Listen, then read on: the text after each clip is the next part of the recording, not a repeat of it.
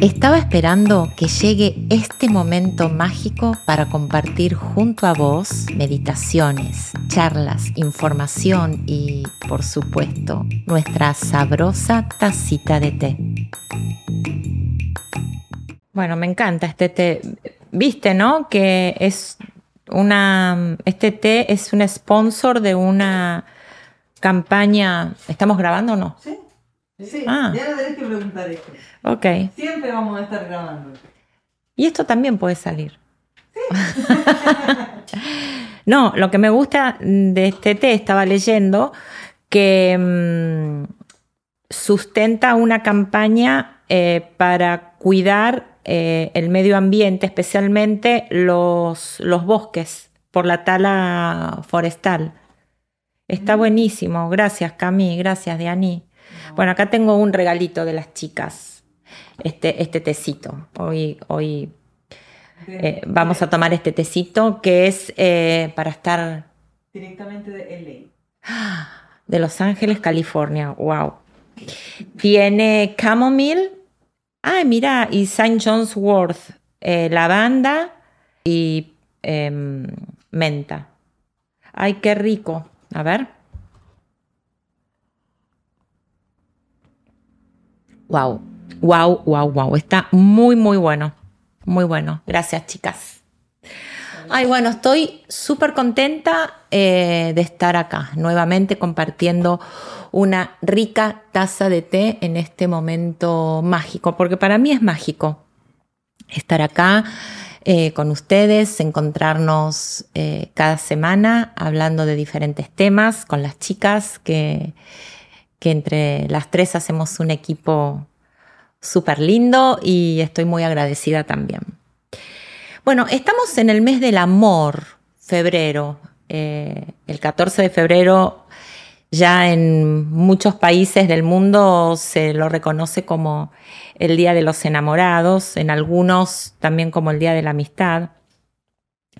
Así que febrero en Te Conté va a ser un mes donde vamos a hablar diferentes temas relacionados al amor. Eh, seguramente eh, escucharon la meditación que salió la semana pasada sobre eh, ruptura de, una relación de parejas. Voy a ser completamente sincera. La verdad es que estoy pasando un momento personal donde todo el proceso de separación me llevó a escribir esa meditación porque como todo en la vida, ¿no? Cuando uno va viviendo un proceso, eh, las puertas se abren y va llegando a tu vida personas que están pasando por la misma situación o que, o que han pasado. Entonces me pareció importante poder crear una, una meditación donde el objetivo de la meditación es poder volvernos a ver a nosotros mismos. Y digo esto porque cuando llevamos una relación de pareja mm, de más de 10, 20, 30 años, como en mi caso, o más, muchas veces nos perdemos en esa relación, ¿no? Eh, los que llevábamos mucho tiempo en una relación solemos como mimetizarnos, como, como dejamos de ser individuales para, para, para formar uno. Y la verdad que eso suena romántico, pero no tiene nada de romántico. Porque uno va perdiendo individualidad, va perdiendo eh, independencia, va perdiendo identidad. Por lo menos es lo que a mí me pasó. Me gustaría hablar del desamor. Para mí el desamor es después de la muerte, de la muerte de un ser muy querido, como puede ser un hijo o una pareja o los padres. El desamor es la segunda muerte que destruye a una persona. Y hasta me atrevería a decir que el primer tiempo de un desamor, cuando una relación se termina, hay un periodo de sufrimiento, no solamente de dolor, sino de sufrimiento. El desamor es morirse en vida, porque mm, que una persona te deje de amar o uno mismo dejar de amar a tu pareja es algo que no estaba en los planes. ¿Qué pasa en una pareja? O por lo menos fue mi experiencia. Me gustaría que dejen sus comentarios a ver si a ustedes les pasó algo similar. Para mí una relación de pareja es crear un mundo dentro de este mundo. Una relación de pareja es em, vivir en un estado, en un país o en una ciudad dentro de un estado, de una ciudad, de un país, donde la relación de pareja tiene sus propios códigos, sus propias leyes, sus propias formas. La pareja es el lugar seguro, es el lugar donde uno es y no tiene que estar disimulando lo que no es. Es ese espacio donde uno se puede desarrollar. Es ese espacio donde todo está dicho, aunque no se hable. Donde con la mirada solamente ya sabemos qué es lo que le está pasando al otro. Y perder eso da mucho dolor y mucha confusión. Para el que deja de amar a la otra persona, también es muy doloroso. Y lo digo porque creo que en mi caso, la persona que siento que me dejó de amar también estuvo pasando por momentos de mucha tristeza, de mucha oscuridad y de mucha angustia de no saber qué hacer. Porque lo primero que aparece cuando una persona deja de amar es la confusión, ¿no? Y decir, wow, después de tantos años, o quizás eh, empieza a valorar a la persona, pero hay un sentimiento que ya no está. Y los años eh, vividos, y los hijos, y la familia, y la estructura que tenemos armada, esa estructura que es conocida y que nos da seguridad, empieza a temblar. Y esto lo digo porque aunque yo estoy del otro lado, la que creo que siento que sentía el desamor o, creo que en mi caso fue que mi pareja me dejó de amar. Por lo menos eso es lo que yo interpreto. Em, también es válido decir que el otro, el que deja de amar, también la pasa mal. No, no solamente somos los que nos quedamos con el corazón partido eh, porque nuestra pareja nos dejó de querer. Por supuesto que el desamor eh, nos quita vitalidad. Como dije, es como morirnos en vida. Y cuando sucede la ruptura, yo creo que el llanto es insostenible, hasta, hasta incluso parece eterno. Pero el desamor no sucede de un día a otro, ni de una semana a otra, ni de un mes a otro. El desamor es un proceso de ruptura, de desconexión, de desilusión, que va sucediendo muy internamente, muy silenciosamente dentro de la persona. Por lo general, no sabemos cuándo ocurrió. A veces tenemos la idea en qué momento de la vida, en qué situación, pero no hay un momento puntual que determine hoy dejo de amar a esta persona o de decir esta persona me dejó de amar tal día. Es importante reconocer esto, porque cuando nos enteramos ya de la decisión o de este desamor, la persona que dejó de amar, por lo general, por lo general, em, ya hace su duelo ya hace su duelo. Eh, y la persona que recibe esta noticia se queda como impactada, ¿no? Muchas veces, dicen, el otro día estaba escuchando a un psicólogo en las redes que decía que en una relación tóxica, cuando existe el desamor eh, y la mujer soporta una relación sumamente tóxica donde no es considerada, donde no es visible, donde es maltratada, donde es humillada. Em, la mujer hace el duelo en ese, en ese proceso. Y cuando una mujer dice basta, ya no hay vuelta atrás. En cambio, el hombre, cuando se encuentra con esta situación de que una mujer se desenamoró, eh, lo toma por sorpresa, porque los hombres eh, son mucho más pragmáticos. Y me gustaría que, que si nos están escuchando y compartiendo una tacita de té algunos, eh, algunos hombres que nos cuenten su, su, experiencia. Es más, este psicólogo decía que las mujeres se enferman más en una relación tóxica eh, y los hombres se enferman más después de la separación, porque es como que todo esto les viene de sorpresa. Me gustaría compartir algunos lo que se llaman eh, red flag o, banderitas rojas que nos pueden alarmar o no, nos pueden determinar de que estamos en un proceso de desamor.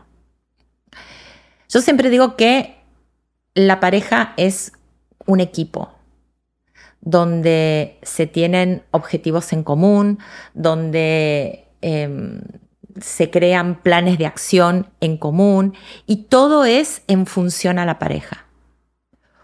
Una de las primeras señales es que empieza a aparecer la apatía. Esto de que ya no me intereso por lo que le pasa a mi pareja o por las cosas que hace mi pareja. Ya no es el centro de, atención, ¿no? Ya eh, la pareja deja de ser esa persona importante en el mundo. Yo creo que no hay una sensación más hermosa que da una relación en poder ser esa persona especial. No importa el tipo de mujeres que pueda haber en el mundo, más bellas, más hermosas, más delgadas, más modelos, más inteligentes, ese amor de mi vida me eligió a mí y viceversa. Puede haber, no sé, 500 Brad Pitts no sé, eh, hombres mucho más inteligentes, más poderosos, lo que fuera. Esa mujer a la que ama ese hombre lo eligió a él. Y creo que lo que hace la magia de una pareja es que uno sea ese ser importante. Y en el desamor eso se empieza a perder. Una de las cosas que también se empieza a perder es la complicidad. Ya no somos cómplices, porque cada uno tiene sus propios planes, cada uno tiene mm, sus propios sentimientos y ya no hay complicidad. Todo lo contrario, comienza a haber un alejamiento. Ya no hay conversaciones, conversaciones profundas. Aumenta la irritabilidad, el mal humor. No hay comunicación. Y a nivel sexual, a nivel intimidad, casi no hay o si hay, es sin pasión, hasta incluso molesto. Si ya estás en una ruptura, te aconsejo que hagas la meditación de la semana pasada. Eso te va a ayudar a conectarte con vos misma, con vos mismo. Y si de repente estás en ese proceso donde estas pequeñas cositas que te fui señalando, acá leo más, falta de empatía, bueno, el distanciamiento, la falta de, de interés, el destrato, la humillación. Si ves que en tu pareja está sucediendo esto, todavía estás a tiempo. Estar en pareja también implica incomodidad. Y una pareja y una relación de pareja simplemente no pasa, simplemente no sucede. Las relaciones de pareja se construyen y se construyen de momentos de incomodidad, de charlas, de conversaciones realmente incómodas. Una relación de pareja es un continuo generar o generaciones de acuerdos. Entonces, es importante que tomes en cuenta esto y que propongas a tu pareja tomar acción. Una vez le dije a mi hija, le puse el, ejemplo de un pie, ¿no? De un cake, de una torta, de un lemon pie. El amor o, la pareja en realidad es como un lemon pie. Para que un lemon pie sea lemon pie necesita de una base, de una masa, de un relleno, del limón y del merengue. La masa sería el amor, porque el amor todo lo contiene. ¿Sí? Pero ese lemon pie sin el relleno y sin el merengue no es un lemon pie, es solo masa. En una pareja pasa lo mismo. A veces el amor no es suficiente.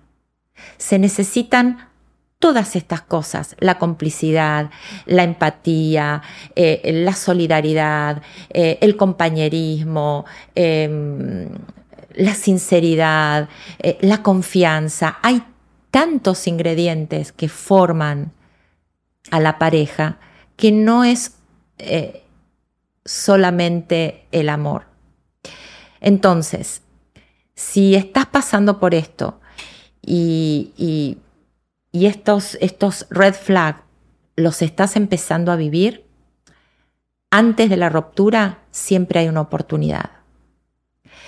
Quiero dejarte este mensaje de que todo en la vida tiene un ciclo. Nos enseñaron que los matrimonios eran eternos y posiblemente sos hijo de algún matrimonio eterno, eh, si tuviste el honor de tener unos padres que hasta el último día de sus vidas se amaron y se respetaron, te felicito. Pero la mayoría no. Y se han quedado por un mandato.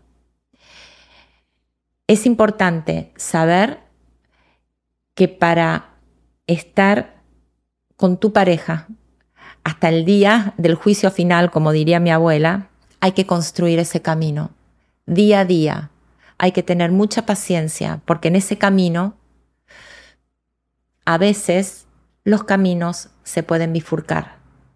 Y hay que tener, como te digo, mucha paciencia, mucha empatía para poder esperar y para poder recuperarse. Nada es imposible si realmente uno quiere. Pero también es importante entender que todo tiene un ciclo, incluso el amor. El amor se transforma, no es de la misma forma toda la vida. Así que, nada, quería dejarte este mensaje y como, como dije antes, ¿no? Eh, la valentía, uno no nace valiente. La valentía se construye. Así que si estás en, el medio de una separación, en el medio de una ruptura, en el medio de un gran desamor, necesitas construir tu valentía. ¿Y cómo se construye? Traspasando el dolor, dándote el permiso de estar en dolor. El dolor es una fuerza inmensa que si la sabemos utilizar, nos ayuda a, a vencer todos los obstáculos. Em, me gustaría contarte que nos podés seguir en las redes, en Instagram Andrea Sarae y en YouTube Andrea Sarae y que podés inscribirte al canal porque vas a recibir todas las em, primicias que tengamos en el canal de YouTube. Así que me encantaría que me sigas para que este mensaje pueda seguir circulando en las redes. Nos vemos la próxima semana con una tacita de té. Chao.